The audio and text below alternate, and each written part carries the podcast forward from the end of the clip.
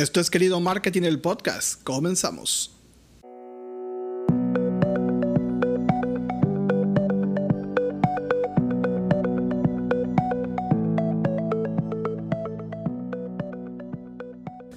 Hola, hola a todos y bienvenidos a un nuevo capítulo de Querido Marketing, el podcast, donde hablamos de marketing digital en redes sociales, branding, ventas y negocios.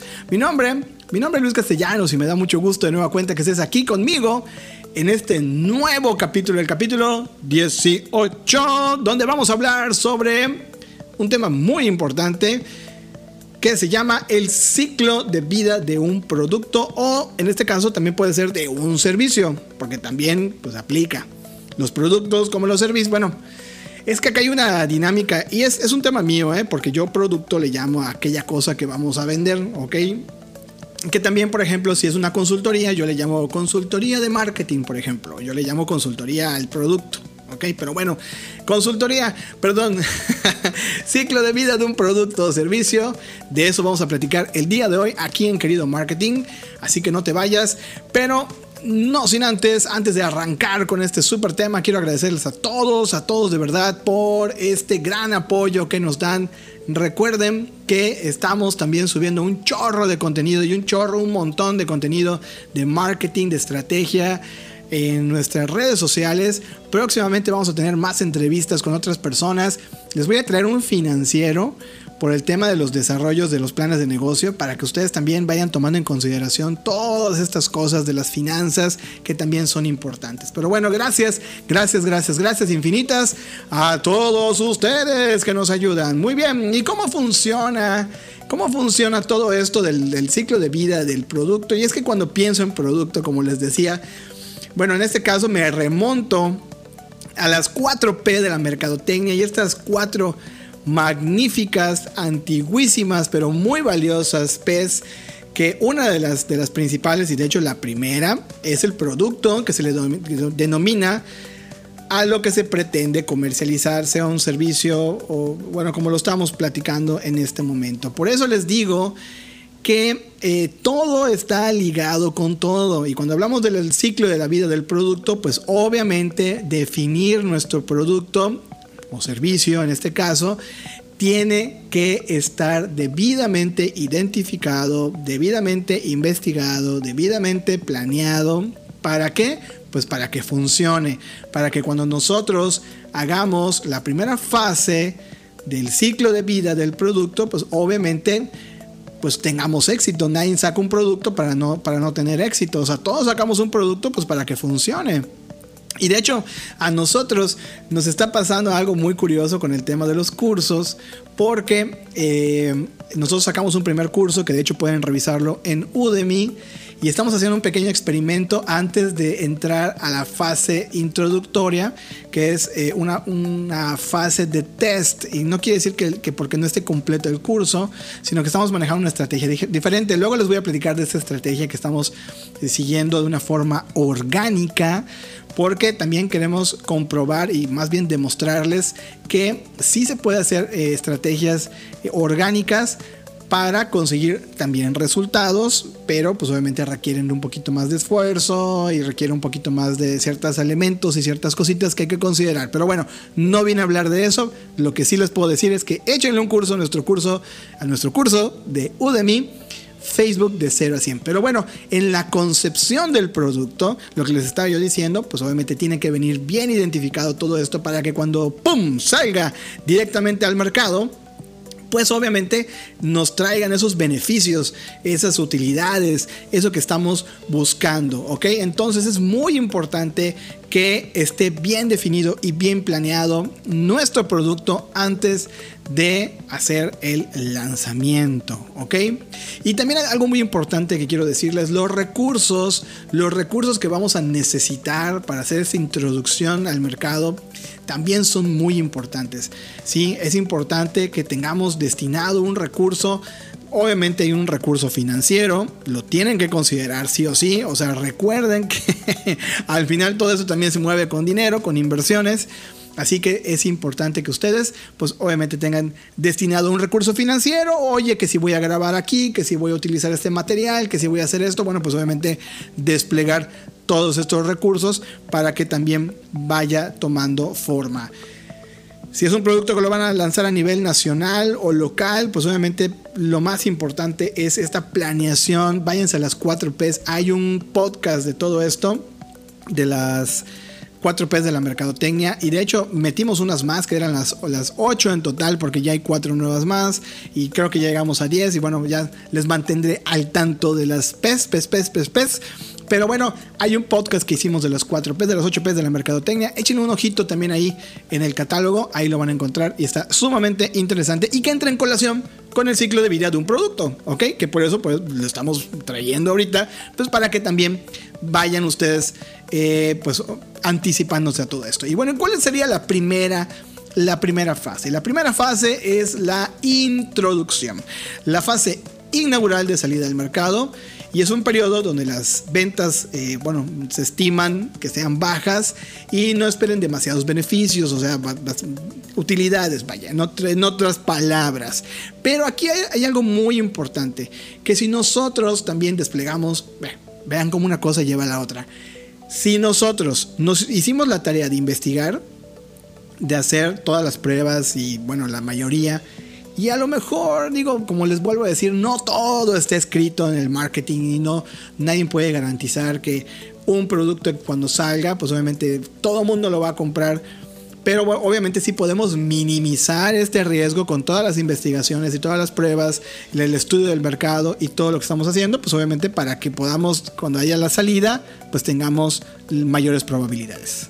Entonces, como se darán cuenta, la fase 1, la fase de introducción, es una de las fases más importantes que debemos de considerar al momento de crear el producto y obviamente definir muy bien qué tipo de estrategia, qué tipo de forma, qué eh, acciones de marketing vamos a hacer posteriores a la introducción o con, con qué marca aliada o, bueno, no sé, ahí tendríamos que eh, ver tantas opciones pero por ejemplo eso de las marcas aliadas me encanta porque de repente te cuelgas de la, de la marca eh, A o la protagonista y se cuelga la B y cuando te das cuenta la B ya vende más que la A.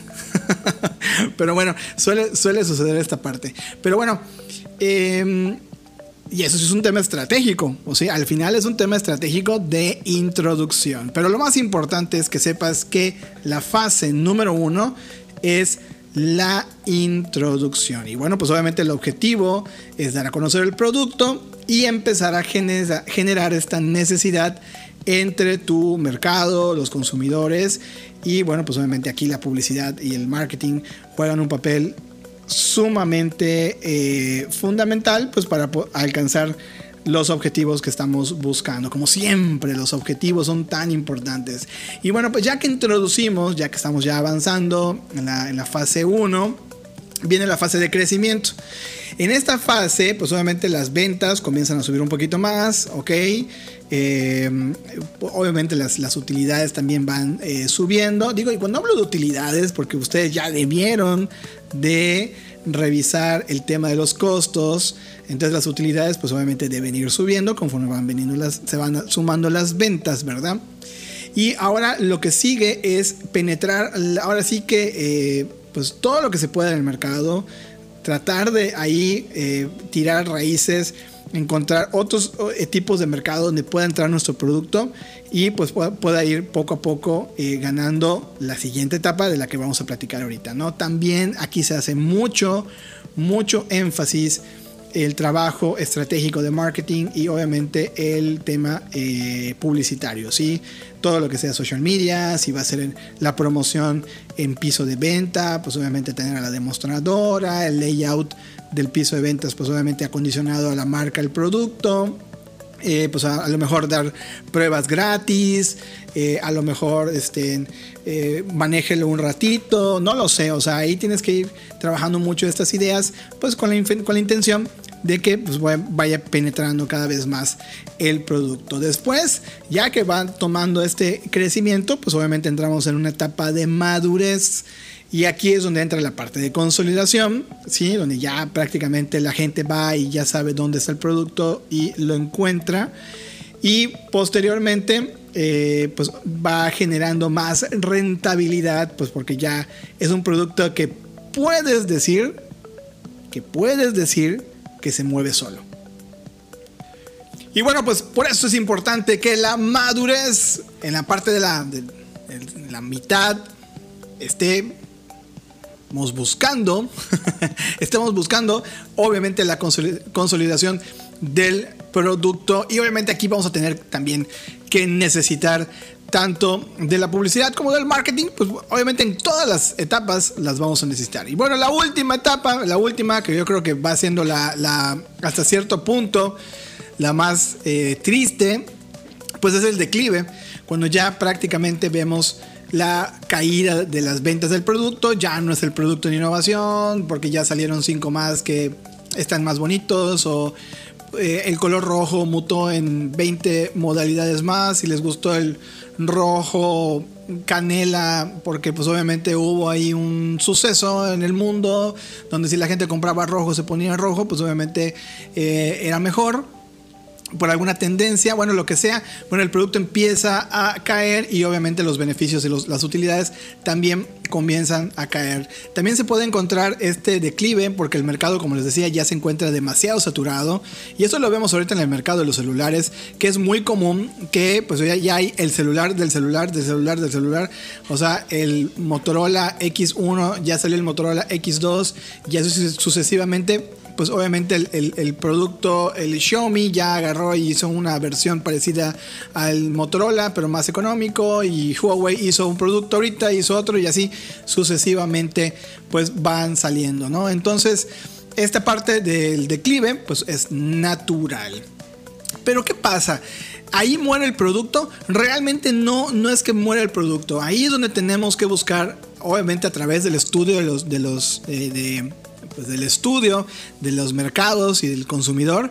Y aquí viene la innovación. Y aquí traigo a colación el, el iPod, por ejemplo. El iPod que se convirtió en iPad y que se convirtió en iPhone, ¿ok? Y así ha buscado la forma de evolucionar. Y por ejemplo, el, hace poquito estábamos eh, platicando acerca del, del iPad que el iPad ya iba de salida. O sea, prácticamente el iPad estaba destinado a morir, pero ¿qué hicieron? Lo convirtieron en un producto para diseñadores, para diseñadores gráficos, para artistas, ¿ok? Y obviamente es una tableta que vuelve a repuntar otra vez, porque pues obviamente al tener una pantalla eh, pues ya más grande o más, o bueno, tampoco es que sea tan grande, pero pues sí ya tiene un teclado y ya tiene una pluma sensible que hace no sé qué y el artista cuando cuando hace su, su, casi casi es como si tuviera una brocha. Bueno, todo esto es parte de los estudios de la innovación. Y bueno, la, el iPad no murió. Al contrario, el iPad incrementó el valor del precio. ¿Por qué? Pues obviamente le metieron una, un valor agregado, una ventaja competitiva que las otras tablets no tienen. ¿Y qué pasaron con las otras tablets? Se fueron hacia abajo Obviamente fueron bajando los precios, por, obviamente al estar tan saturado el mercado, tuvieron que buscar ese adapte del precio en el mercado y pues, pues obviamente fueron perdiendo los beneficios, a diferencia de eh, Apple, que fue obviamente orientado hacia arriba. ¿Y cómo se continúa este, pues obviamente este, o sea, cómo haces para que el ciclo de la vida del producto pues no, no vaya muriendo? Bueno, pues como te acabo de decir, obviamente tienes que ir renovando, mejorando la calidad, las características, ¿ok? Sustituyéndolos por una versión nueva, un update nuevo, una nueva carcasa o una nueva tela o una nueva suela, eh, o eh, ahora tu producto lo puedes sumergir en el agua. También eso se vale, sí, porque el producto antes no se podía, pero hoy sí lo puedes sumergir 30 metros, 20 metros, eh, ya puedes escalar, ya tienes mejor recepción. O sea, hay muchas formas, pero ¿de dónde sale esto? como les digo, del estudio de los mercados y de los consumidores. Y eh, muchas veces se pregunta, bueno, ¿por qué los productos eh, o servicios tienen una vida limitada? Y bueno, pues obviamente el consumidor se cansa de esto, sí, obviamente la, la misma monotonía provoca la saturación y el descontento. Y bueno también cuando nos vamos atrasando en, sacar cosas nuevas tardamos mucho en sacar cosas nuevas. Por ejemplo les voy a platicar de un caso. Mi hijo y yo somos fans de Zelda Brave of the Wild seguramente lo recordarán en el 2017 sale este título padrísimo de Zelda y eh, en 2019 anuncian el Zelda Breath of the Wild 2, eh, la nueva versión. Obviamente la gente estaba muy emocionada y esperaban lanzarlo en el 2020 para estas épocas, pero no lo lograron por circunstancias, por el tema de salud y pandémico. Y sacan una, versión temporal que se llama Irule Warrior. Seguramente los gamers que nos están escuchando, pues seguramente ya, ya sabrán de todo esto. Pero Breath of the Wild 2 no, prácticamente no va a salir hasta el próximo año, hasta el 2022. Y obviamente los, los que seguimos Nintendo ya estamos viendo que hay un atraso muy grande en los nuevos títulos de Nintendo. ¿Y qué pasa? Sale el PlayStation 5, sale con mejores gráficas, juegos de Harry Potter, salen con un montón de cosas y obviamente la, la gente empieza a buscar otro tipo de plataformas que tengan una velocidad pues obviamente más, más, este, más rápida de desarrollar juegos. obviamente la operación de la consola es, eh, otra, es otro tipo de consola, vienen con mejores gráficos y no sé qué y bla, bla, bla. Entonces, ¿qué pasa? Que Nintendo deja de ganar, deja de percibir. ¿Por qué? Porque no, porque se está atrasando. Ya así es como muere un producto, como mañana si Nintendo Switch, o sea, los títulos de Nintendo Switch no se ponen las pilas, Nintendo va a tener que cerrar esta unidad y sacar algo nuevo. Y esperemos que no, porque también estas consolas pues no son nada baratas. Muy bien, pues ya me voy, ya está. Terminé, terminé de decirles lo que tenía que decirles. Espero que este tema del ciclo de la vida de los productos les sea tremendamente útil y sobre todo, por favor, no se les olvide estar haciendo la planeación. Yo sé que de repente un poquito ahí de, flojera, no procrastinen, échenle por allá pluma, póngale tiempos a los, a los proyectos, a los productos, mídanlo. Es muy importante llevar una medición de los productos para saber qué tanto estamos gastando, ¿no? ¿Qué tal si el producto estrella, que tú crees que es estrella, te esté dando pérdidas? Eso es importante. Por eso es importante llevar este medimiento. Muy bien, pues ya me voy como siempre. Si te gustó este podcast, puedes darle ahí al botón de suscribirte, dejarnos cinco maravillosas estrellas. Y también una amable recomendación. Lo he explicado muchas veces lo de las recomendaciones. Es porque cada vez que ustedes nos recomiendan en el podcast, pues obviamente el algoritmo del podcast también nos va eh, ubicando. Y pues esta información que también es útil le llegará cada vez a más personas. Recuerden nuestras redes sociales en Facebook, e Instagram y YouTube, querido marketing. Ahí estamos, querido marketing como tal. Y también está Underdog en Facebook y en Instagram. Estamos subiendo ya proyectos nuevos que se hicieron. Esta parte del branding que es fabulosa y fantástica. Así que échenle un ojo también. Amigos, fue un placer compartir este tiempo con ustedes. Recuerden que mi nombre es Luis Castellanos. Esto fue querido Marketing el Podcast. Nos vemos en la siguiente conexión.